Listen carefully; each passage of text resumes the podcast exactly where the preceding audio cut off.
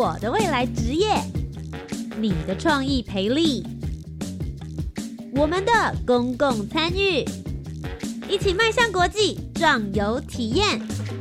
你的青春，你的青年时代，这里是青年故事馆。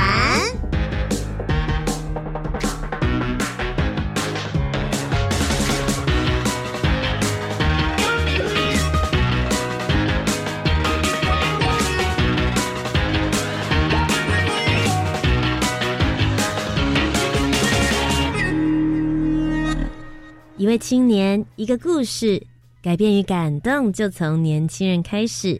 欢迎来到青年故事馆，每周三晚上的七点零五分到八点钟，在教育广播电台，跟你一起分享属于台湾青年的故事。我是节目主持人涂杰，今天节目当中要跟大家来分享的是 Change Maker 计划了社区行动参与二点零。如果大家之前有在发了我们青年故事馆的节目呢，其实这一个行动计划最主要就是希望能够将青年的观点、专长、创意跟热情。那有一些人呢是回到他自己的家乡，而有些人是很关注某一个地区的发展，然后因此呢就在这个地方生根，发现了这里的问题、这边的议题。借此呢，带了一些他们自己新的方法回到这个地区，让他做地方的创生。那呃，其实教育部青年发展署在做这样子的计划的时候，他们是有分阶段的。Change Maker 其实是最后一个终极计划，在前面呢，一定会有一些人想说，嗯，我开始准备想做。但我不知道要怎么做。当然，从零开始会比较难一点。他们就有分基础课程，包含像是一开始我们叫做 Dreamer 培训，你还在想，你在思考要怎么样子开始做，他引领你进门。再来就是 Action 了，我们实际来做行动吧，这是第二阶段。最后一个阶段是你已经具备了。梦想的主题，你也具备了行动力。接下来，我们就一起来翻转这个社区，叫做 Change Maker。这其实是这个阶段呢一整个三个的流程部分来去做基础的培训。今天节目当中呢，为大家邀请到了两位青年，他们在一百零九年参加的都是 Dreamer 计划，也就是他们已经有关注的议题、关注的地区，但要怎么样子开始直接的来付诸行动呢？就是今天他们要来跟我们分享的节目内容了。马上就要。邀请两位一起来听听这两位男生的声音。第一位呢是明瑞，先跟大家打声招呼。好，各位大众大家好，我是明瑞，我毕业于新竹的玄奘大学艺术与创意设计学系。我在大二的时候，因为认识了一个在做地方创生的老师，所以说就进入了这个案子去做新浦镇的地方创生的设计。然后在大三的时候，因为专题要制作的关系，所以我就先跟老师说，我先不要做这个案子。后来在大四，因为不小心眼闭的关系，所以就重新跟老师搭上了线。所以我在大五的时候跟老师说，那我就继续做这个案子，这样子。是，那他继续做这个案子，其实啊，我们之前在节目当中有跟大家采访过的，就是新浦释然坊，是跟这个地方非常非常有关联性的。那明瑞在这个 Dreamer 里面所做出来的，其实是一个 Podcast，让大家去了解他们里面的故事。等一下，我们再仔细的听听明瑞的故事了。接下来就要。邀请第二位喽，第二位是一位返乡青年了，欢迎俊杰。Hello，主持人，各位听众，大家好，我叫赵俊杰，来自彰化鹿港。那我毕业于侨光科技大学工业工程管理系，在大学时候呢，我最喜欢的就是做就是教育的部分，喜欢带营队活动。那在因为我们家自己是做鳗鱼养殖工作，嗯，那其实我会发现说，哎，鳗鱼好像大家比较陌生，只知道蒲烧鳗这样。对，那是不是说我可以来做个就是食鱼教育的部分，让大家知道说，哎，怎么去吃鳗鱼？对，怎么去做料理，知道它的营养价值。因此，我在参加了 Dreamer 的培训，想要知道说，如果我们家的传统产业可以用什么样的方式创造新的价值、新的可能。我其实对俊杰有满满的好奇，因为其实大家。最最最觉得是说，哎，我今天到了一个就是城市念书，大家心里也会想说，哎，也许可以多出去世界看一看。但他选择了回到家乡，自己家里面的鳗鱼养殖场是什么样子的热情，让他回到了家里，他又做了哪一些的改变来参加这次的 Dreamer 培训呢？马上进入我们今天的专访单元，一起来听听两位青年的故事。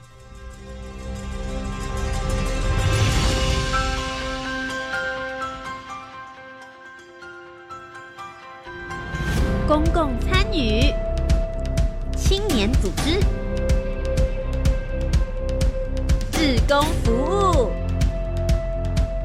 ，Let's go！、一起青年行动，I care。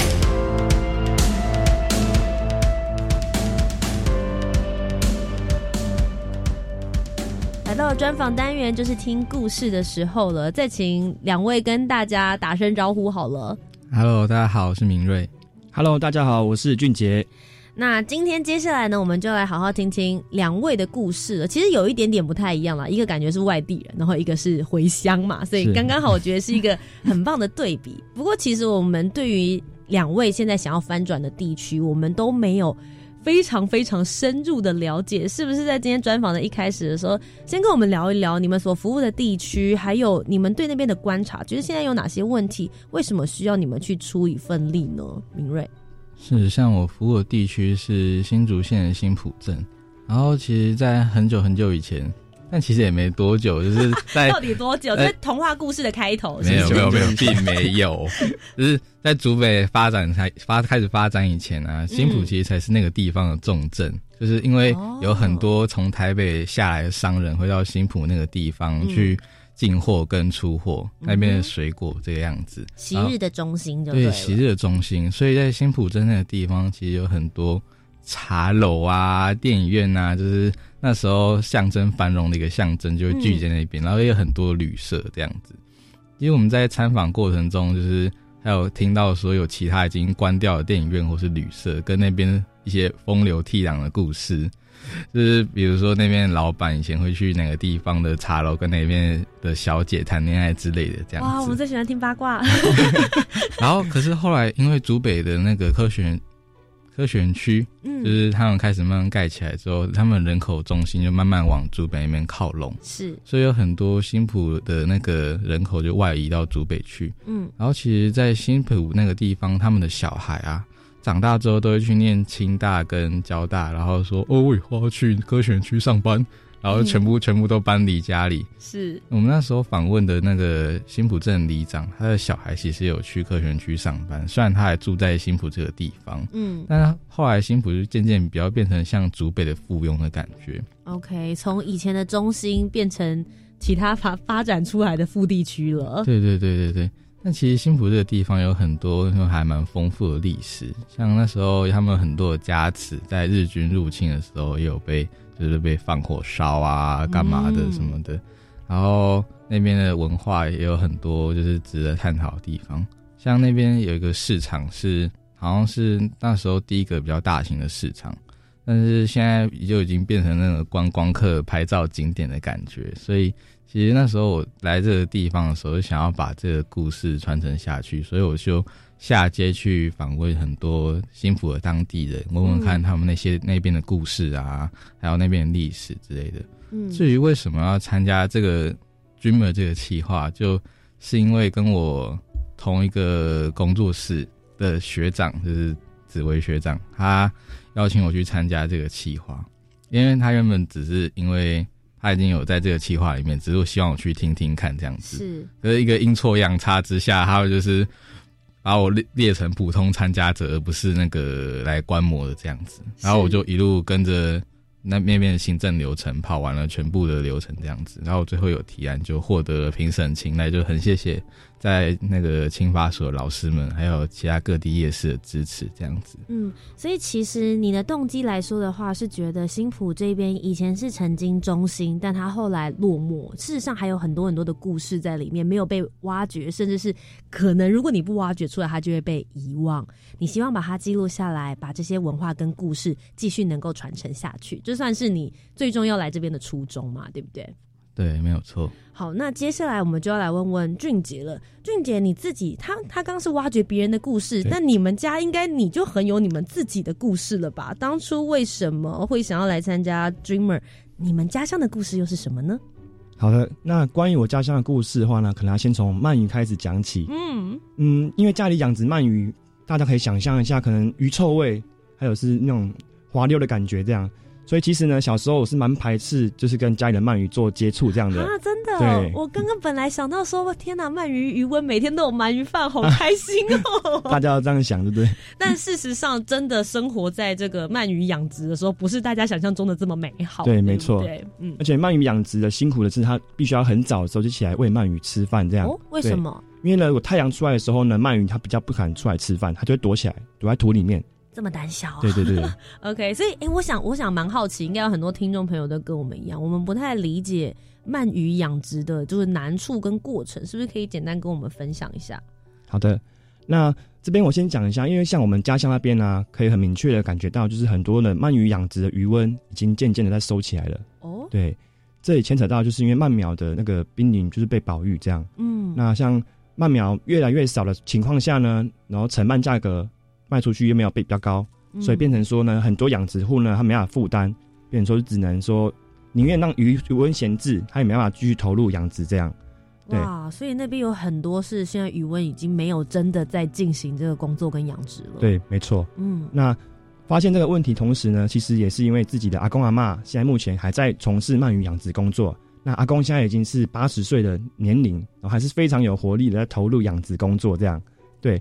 那我从中就发现说，哎，那我是不是可以把阿公的一些跟鳗鱼的故事，把它做记录下来？这样对，然后透过策展的方式呢，让阿公的跟鳗鱼的故事可以让更多人看到。嗯，因为相信大家对于鳗鱼可能只知道蒲烧鳗，对，那或许说，哎，鳗鱼来说的话呢，它有分成前鳗，前鳗的话，它料理方式跟蒲烧鳗又不太一样，这样对。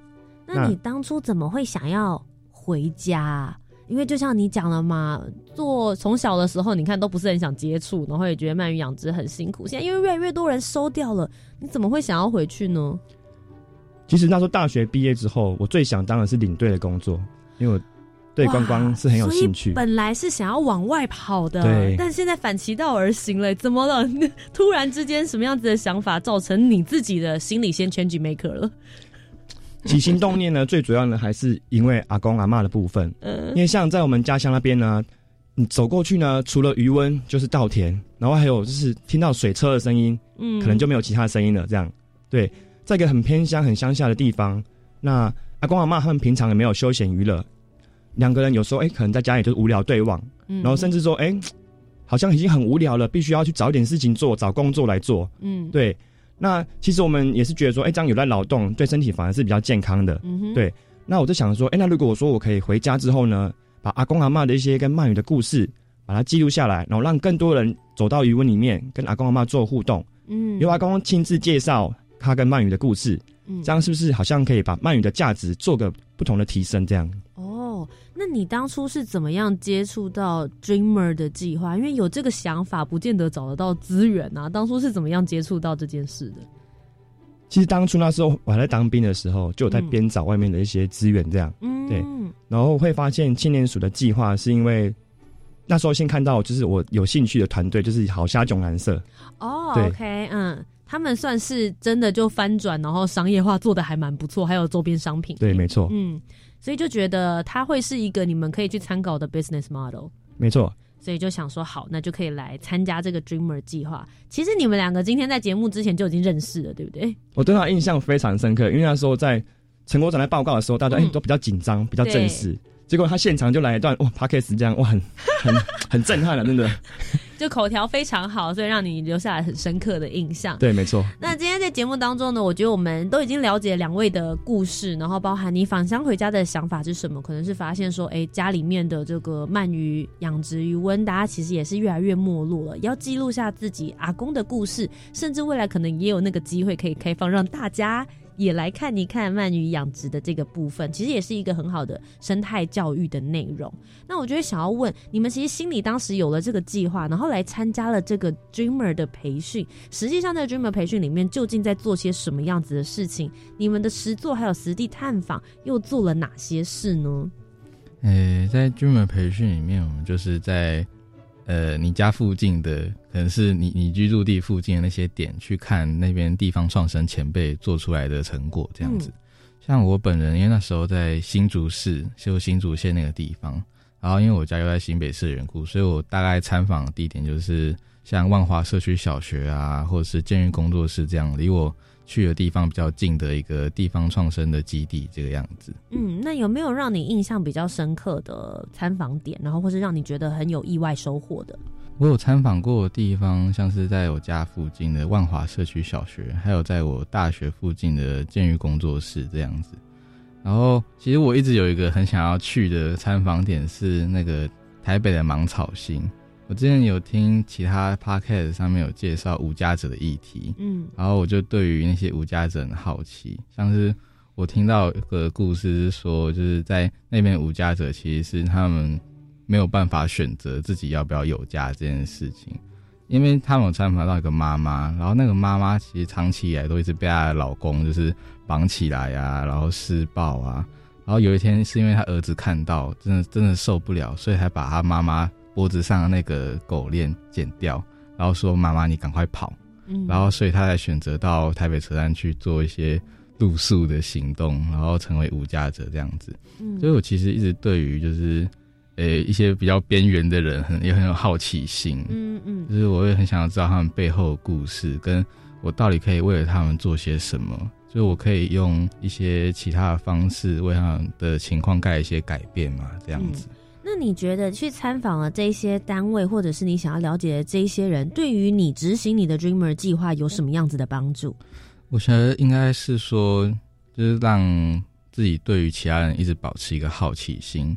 像我们参访过了一些参访者，像是柿饼观光园区的导览员的柿饼婆婆，还有那个接那个当地的艺术家吕成明老师，跟在广和宫负责的那个凯欣姐，这样子，他们平常就是像空气，不是像空气一样，像我们的氧气一样，一直陪伴在我们身边。嗯，但是你没有仔细去观察他们，其实是不会发现他们存在。可是你今天走过新浦的街，有看到一个很漂亮的马赛克拼贴艺就哦，哇哦，这好漂亮哦！然后不知道谁做的，嗯，然后他为什么要做这件事情？跟他还有做一些其他什么样的计划？跟一个只是很普通在庙宇的办公室里面那边写写字的一个阿姨姐姐，然后她平常到底做什么样的工作？然后她除了做这些工作之外，还有做什么事情？像凯英姐，其实她平常在庙宇里面进行服务之外，她还有在帮忙解决是镇上婆婆的心理问题。她是镇上的智商师，就是那边婆婆如果有什么心理上的困难啊，都会跑去跟凯欣姐讲。然后大家也知道，在宫庙那边是一个就是阴就是阳气很重的地方，那边的主委啊，跟负责一些庙宇行政的多，对对，男生比较多。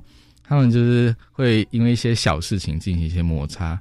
那身为一个森林女性，到底是要怎么样去调解这些事情？然后是用为为什么她的作风可以让在庙宇里面的男性们对她有感到尊重？嗯，这样子。那俊杰你呢？你自己本身来参加了 Dreamer 之后，你觉得有哪些的执行或是哪些培训的过程，也是让你觉得对于你执行你自己回家乡的东西是有用的？我这边的话呢，因为我们家是做鳗鱼养殖，所以我选择的都是跟鱼比较相关的。嗯，那像比如说云林的好虾囧蓝色，还有就是台南的股份鱼香。对，那其实两个团团队呢，他们做的事情是有点不太一样的。像好虾囧蓝色，他们做的是一个就是产业的创新，嗯哼，他们是针对他们的养殖技术做提升，还有做个开发鱼温料理。那股份鱼香的话呢，比较像是一个城乡经纪人的角色。他们是担任养殖户与游客中间的桥梁，推广一些食鱼教育与渔温体验的活动。对，那另外的话呢，我还要参加就是院里的仙海峰与彰化的罗冈伊娜。嗯，对，其实原本会报名仙海峰是因为有海，感觉好像跟海有相关。是，对，然后来发现说，哇，原来仙海峰做的事情，就是跟我虽然说可能有落差，可是又是另外一种学习的东西。他们是比较深入文化类的东西，然后还有教育的东西。对。那在参访的过程中，其实让我比较深刻印象，就是在鹿港那边的时候，因为自己是鹿港人，好像感觉应该对鹿港会比较熟悉一点点。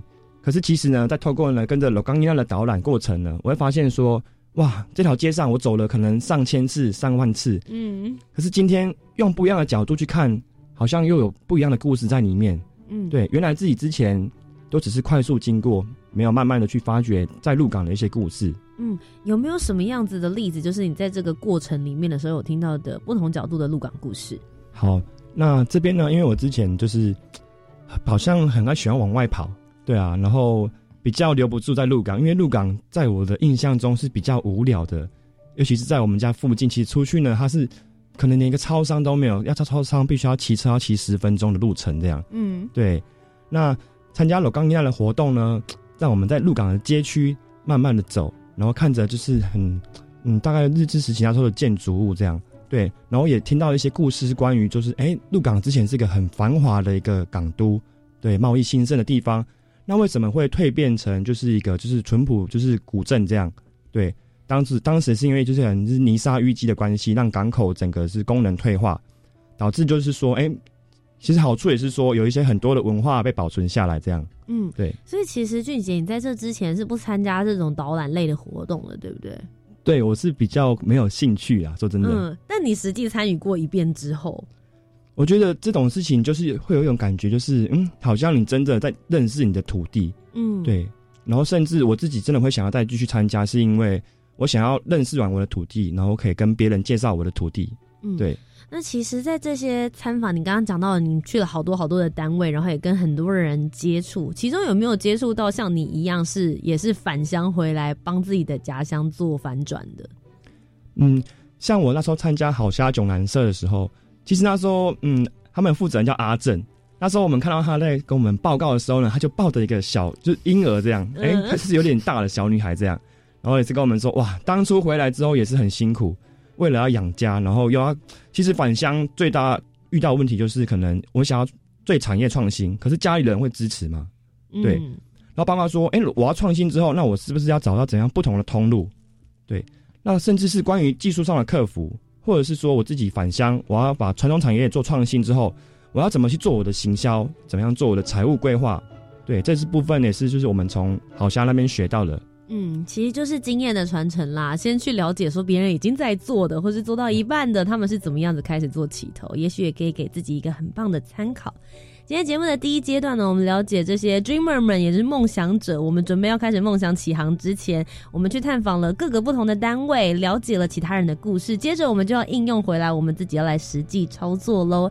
在下一阶段的青年故事馆，就继续听两位来跟我们聊聊实际操作之中，他们又遇到了哪些困难，还有印象深刻的故事呢？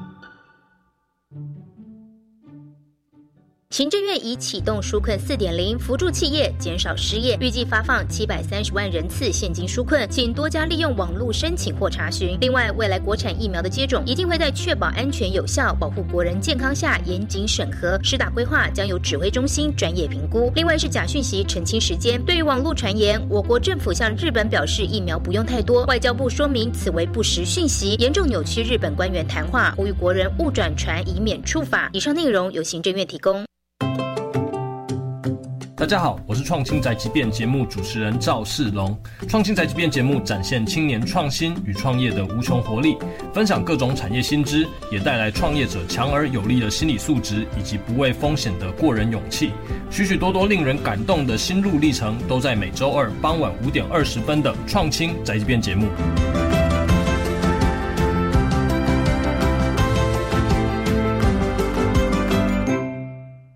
老师可以使用多元教学平台培养学生自主学习的能力，而科技及智慧化的工具往往能产生最好的学习动机。没错，透过英才网平台，让学生先进行诊断，针对每个孩子的弱点，再提供最适合的题目与教学引导，发现学生成绩真的进步了不少哦，很棒哦！运用英才网改善学生学习，的确有显著的成效。以上广告由教育部提供。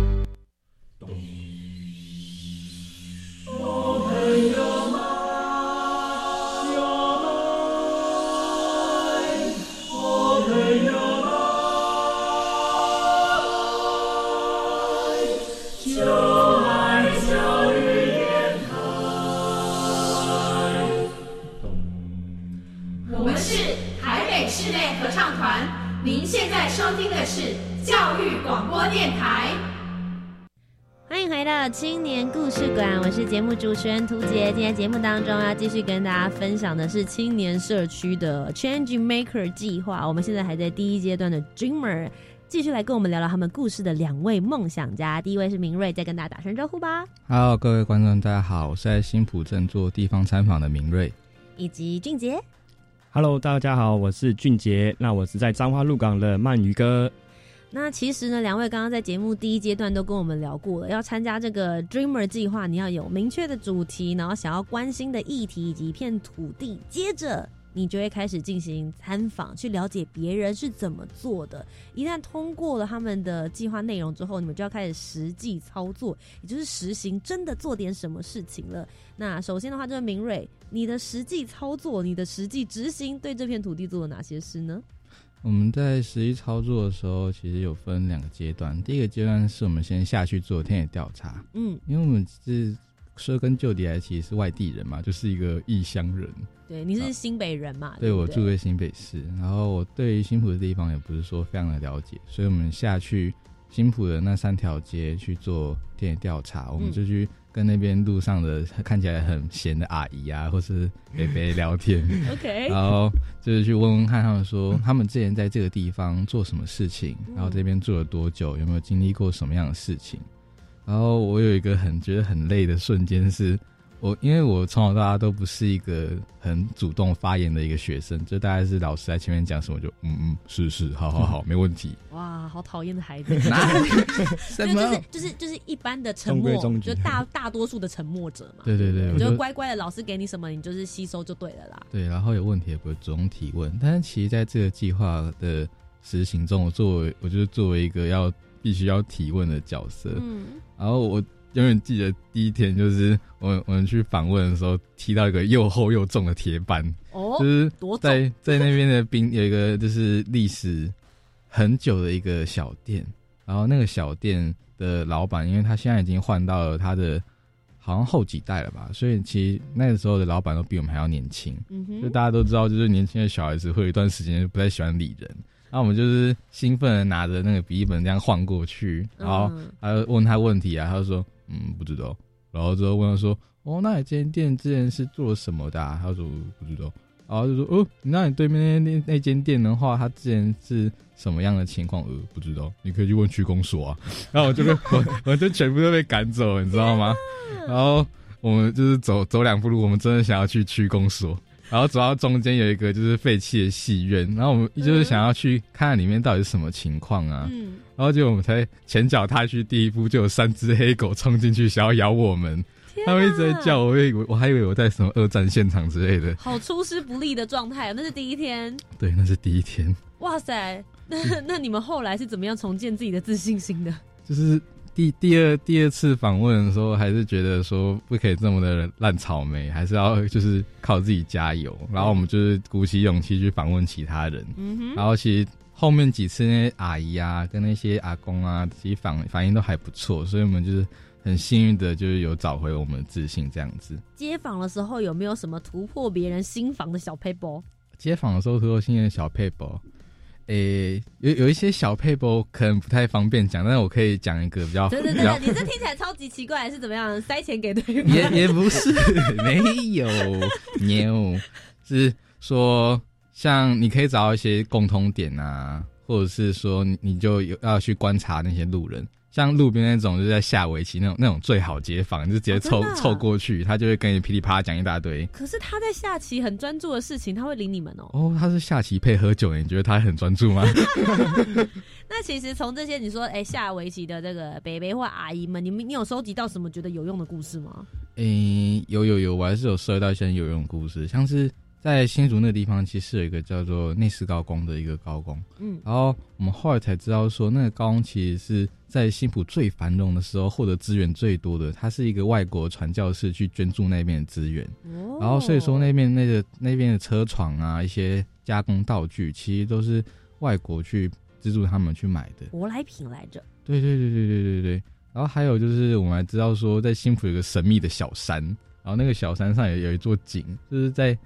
那个地方其实很容易会有就是缺水状况，但是可是那个井就是很神秘，就一直涌出水出来，一直涌出来，一直涌出来，所以大家会就去那边山上这样采水这样子。嗯，所以你们就田野调查的时候收集了很多这样子的故事。对对对对对，其实，在执行过程中还有一些让我很印象深刻的事情，像是我们田野调查完之后，我们会进行那个访问。然后访问我们第一个对象，其实他很平常的生活都很忙，就是刚刚提到的柿饼观光园区那个婆婆，她平日的时候都有一些参访的工作要导览啊，干嘛干嘛的。然后她愿意接受我们参访，我真的觉得很感激。然后，但是因为她很忙关系，所以一直都没有联络我们。直到有一天，我就是在宿舍躺着在看着 YouTube 的时候，突然婆婆又传来来说：“哎，那你们今天七点半来采访哦。”然后说：“呃，婆婆，你可是现在是五点半呢。”然后我我们就我我们就必须要赶，我赶快打电话给我伙伴，我伙伴在淡江大学念书，然后他就直接从淡江搭火车下来，然后我们就是骑着机车，然后再骑了一个小时的路程跑去新浦镇参访他。我们参访完的时候，我的伙伴差点回不了家，要住在新竹麦当劳之类的。哇，所以其实有一些需要即兴调整的状况发生啦。对对对对对。那收集完这些故事之后呢？你们拿来做什么？收完这些故事之后，我们把就是做成参访，然后剪辑成 podcast，放在我们的。那个 Spotify 或者是 Apple Podcast 的那个平台，嗯，所以大家现在在网络上面也可以看到你们当时执行的成果。对对对，欢迎大家在那个 Spotify 或者是 Apple Podcast 上面打“岩壁周记”。OK，因为我们访问两个人都是岩壁神这样子。好的，所以其实你们做出来的成果其实是很完整，大家可以看得到是一样事情或是一样东西。总共三集的 Podcast 在“岩壁周记”上面，大家可以看到新浦这一边的故事。是。那接下来的话，就来问问俊杰喽。俊杰，你呢？你们的实际操作、实际执行是做了哪些事情？我们实际实际的部分的话，其实也跟敏锐刚刚讲的一样。一开始我回去也是都在社区骑着脚踏车，可能晃来晃去这样。那你应该会比较简单吧？因为大家应该都认识你在地人呢。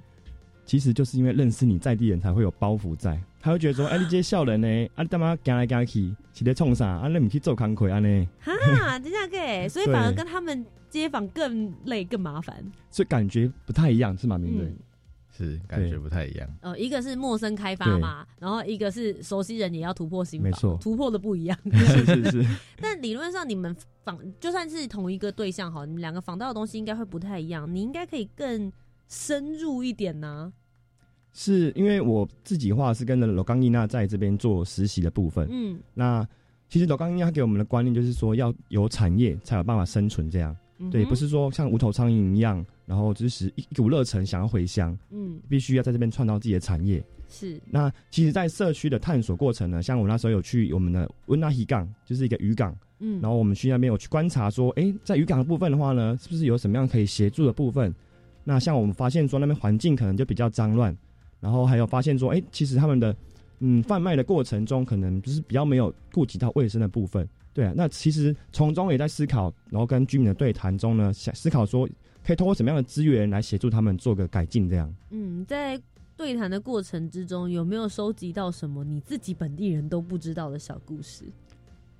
其实应该说本地人，因为我对本地原本是很不了解的，可是收集到一个故事让我比较印象深刻的是，嗯哦，原来那个渔港它算是一个潮汐的港，它呢如果说涨潮就是退潮的时候呢，那边的船呢是进不来的，它被卡在外面，因为那边就是剩沙、沙地这样。对对对，，那如果涨潮的话，船才可以进来，嗯，所以他们呢，其实他们都会有个群主，是赖的群主说，哦，船进来了，可以来买鱼了，这样。哦，这个蛮有趣的。然后你不在群组里面，呃我后来有加进去，所以反而因为这个，然后哎就是了解说，哦，原来这一边是这样子来做运作的。是没错。我这边可以分享一个我自己觉得很好玩的小故事。就我自己本身是呃，就是城市长大的孩子，所以我比较少去就是所谓的偏乡。然后我男朋友是嘉义的东石人，对，然后就东石大就真的是很偏乡的地方嘛。我就回去，然后呃对我来说一切都好新鲜。其中有一个是我觉得印象特别深的，就是他们在叫卖鱼啊，他们是那个。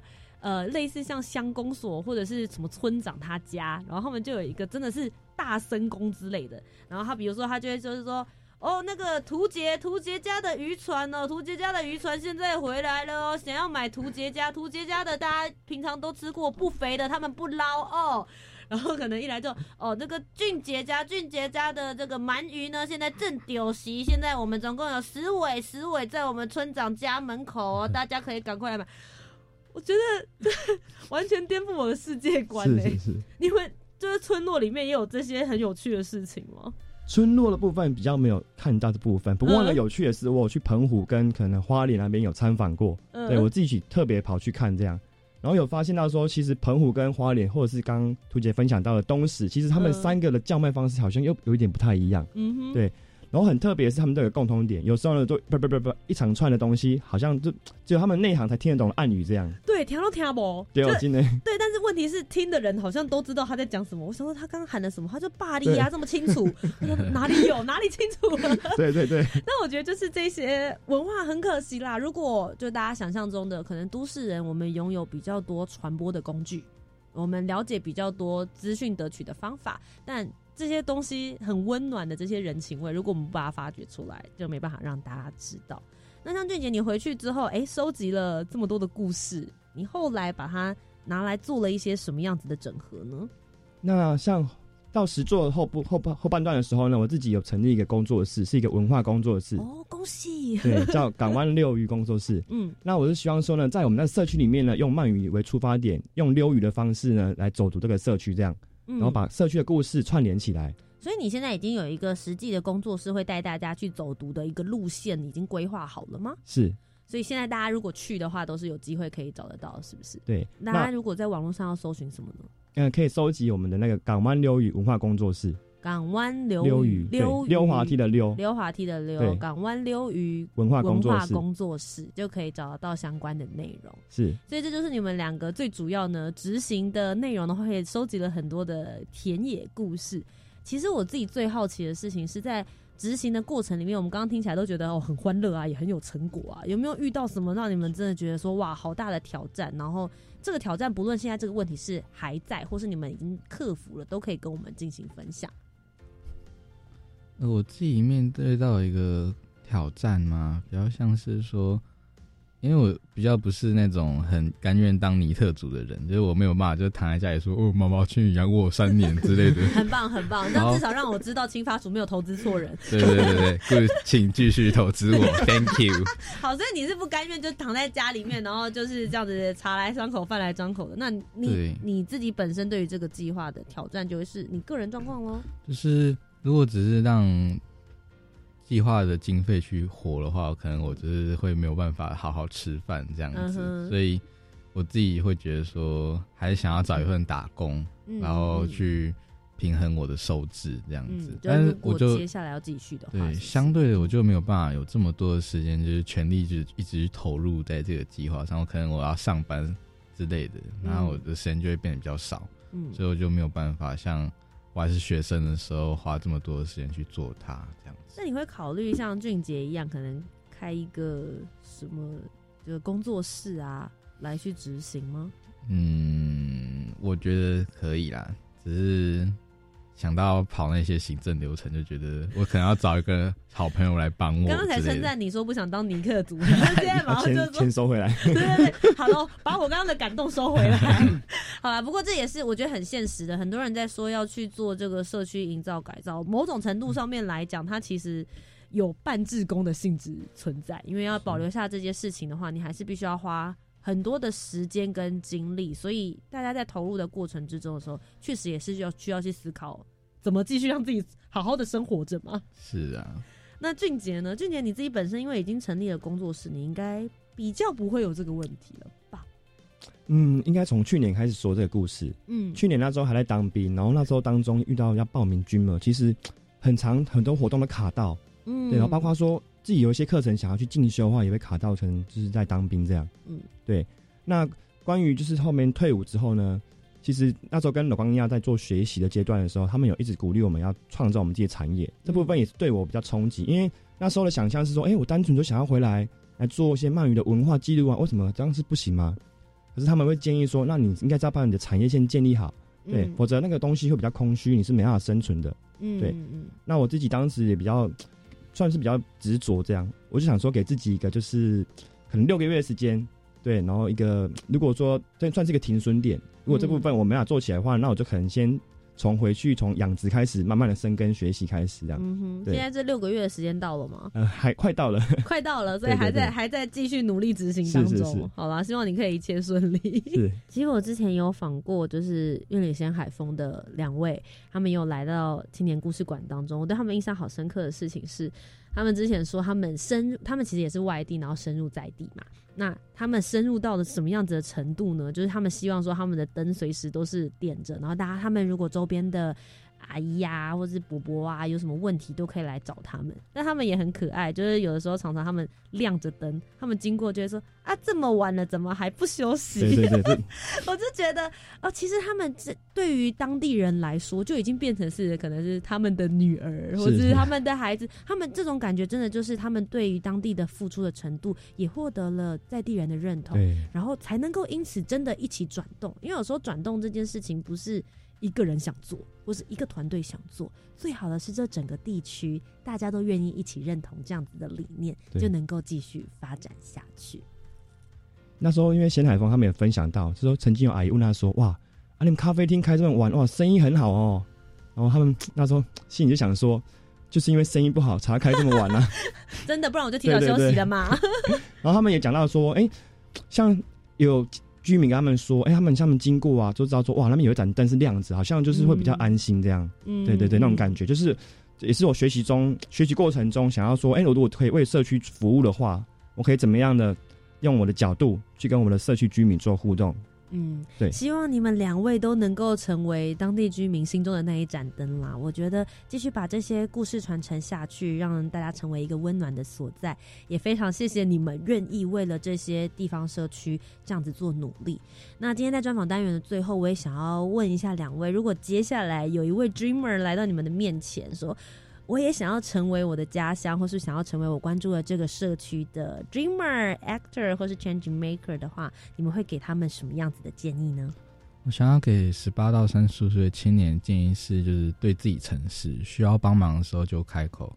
在我身边有很多年轻的朋友，什么事都想要自己完成，就是家里有问题，然后自己想要存钱独立，觉得是自己的事情，所以他就一直憋在心里，不跟其他人倾诉他的烦恼，跟他想要一个人全想要全部的功劳，所以就把工作全部都揽在自己身上，就是从头到尾都只有他一个人在做，然后把他卷晾在旁边。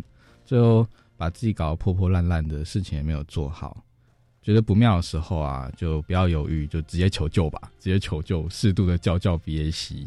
我也希望说，在各个领域努力的前辈还有后进们，就是可以参考我讲这句话，然后对自己诚实，当一个对自己诚实的人。谢谢。那再来是俊杰，那我这边的话呢，会给的建议就是呢，希望说呢，大家可以对生活多一点用点心，对，因为像有时候可能没办法及时的返乡，或者是可能工作因素也没办法长期的在家乡做付出。那其实呢，只要我们多用点心，就可以感觉到土地带给你的感动。对，用心的观察你生活周遭在发生的事情。对，可能是平常一条你常走的街道，只要你用不同的角度，然后静下心来去走，你就可以觉得，哎，好像带给你不一样的感动。用心观察，并且诚实的面对自己。今天非常谢谢两位来到青年故事馆当中接受我们的专访。紧接着下一阶段的单元呢，我们就要来听听他们平常不做服务的时候，没有再继续 dreamer 的时候呢，都看些什么样子的书，看些什么样子的电影呢？跟大家做分享。I think, therefore I am。我思故我在。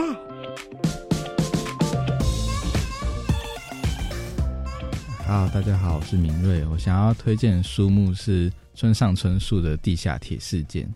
就其实一九九五年的三月二十，也就是今，这是录音时间的昨天，刚好就是那那个事件的纪念日。在日本地铁发生了就是邪教的毒气攻击事件。他们那边有个宗教想要掌控国家的权力嘛，所以他们对那边的居民做出了一种恐怖攻击的恐吓，然后在那边。放了一些毒气在电车上，导致很多人伤亡。然后在事件结束之后，村上春树这个作家花了很长时间去访问每一位受害者。然后里面的的故事非常的曲折离奇，到有一些小事情，我觉得其实还好。但是我读了才知道，说原来这件事情是这么痛苦的事情。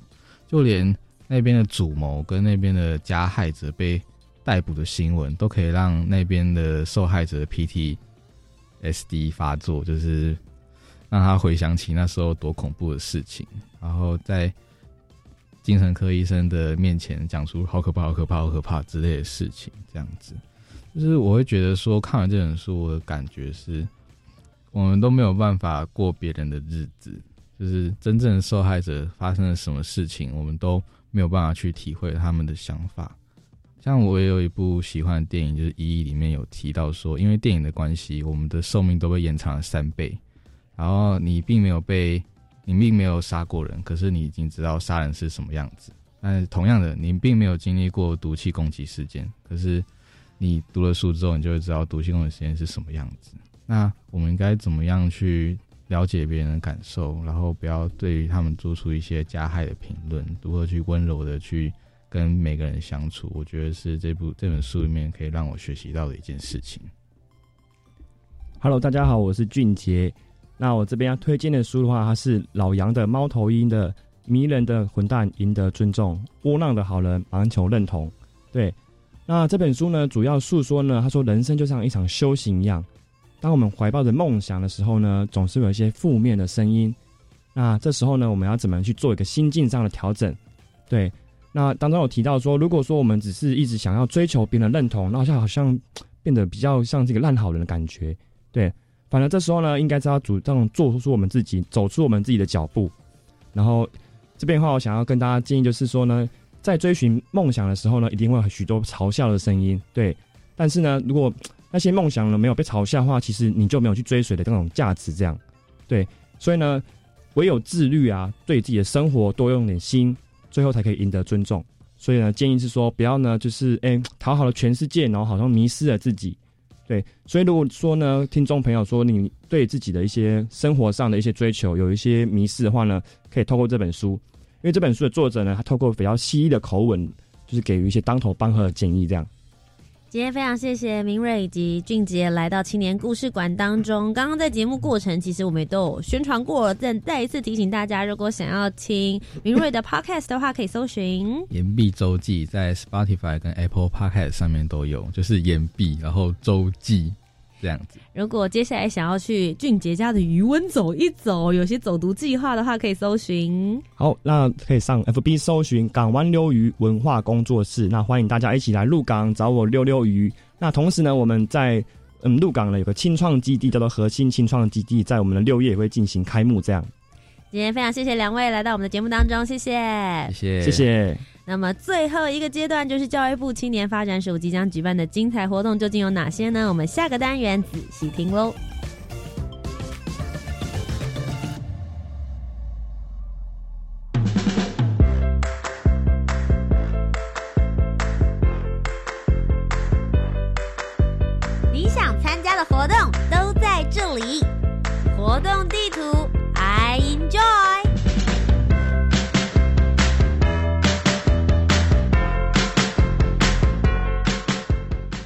图 I enjoy 跟大家分享教育部青年发展署即将举办的精彩活动有哪些呢？首先是一百一十年度大专校院学生职涯辅导心得征文竞赛职涯大未来，从即日起开始征件，到七月二十一号截止。教育部青年发展署邀请大专校院的在校生，包含应届毕业生，可以在参加校内或跨校的职辅课程或活动之后。发挥你自己的想象力，使用图文或是影音的方式，只要你分享给你的朋友，参与校内或是跨校职辅课程活动的一些启发，就有可能获得最高奖金五万元。相关的详细活动内容，只要到教育部青年发展署的青年职涯辅导资讯平台浏览及报名就可以了。一百一十年度青年创业家见习，目前呢现在正在征见习生，从即日起到九月三十号为止。那最主要就是结合了五十家 U Star 创新创业计划呼吁的新创公司，提供了五十个见习名额，最高三百小时的见习时数，给对创新创业有兴趣的青年及早了解新创的事物。那见习的期间呢，从现在开始一直到今年的九月三十号为止哦。那要跟大家讲一个好消息，就是见习的青年呢，还可以获得青年署提供每小时一百六十元的见习津贴，所以是非常非常难得的机会，请大家上 Reach 职场体验网就可以投递履历了。一百一十年青年好证 Let's Talk 青年提案征件中，从即日起一直到六月三十号截止。那青年好证 Let's Talk 这个计划呢，是希望以青年朋友密切相关的心理健康为讨论的主题。欢迎有志青年呢，三至五个人自主团队申请提案，录取的团队最高可以获得新台币十三万元的策论奖励金哦。青年海外职工增能及数位化服务计划增建第二阶段呢，目前现在申请的时间也是到六月三十号为止。为了提升青年海外职工服务职能以及增进服务方案的品质，鼓励大专校院及非营利组织办理跨校或是跨组织的海外职工培训。另外呢，运用青年所学的专长以及职能，以数位方式提供其他国家或地区有价值的服务。欢迎大家可以赶快来申请。今天节目的最后一个就是青年壮游点了。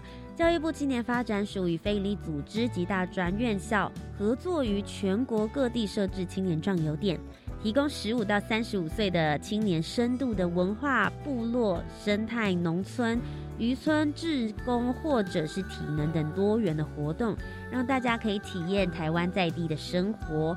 那有的时候也会有一些时令节庆或者是产业特色推出限定的壮游活动，欢迎大家只要到网络上面搜寻“壮游体验学习网”就可以来报名参加了。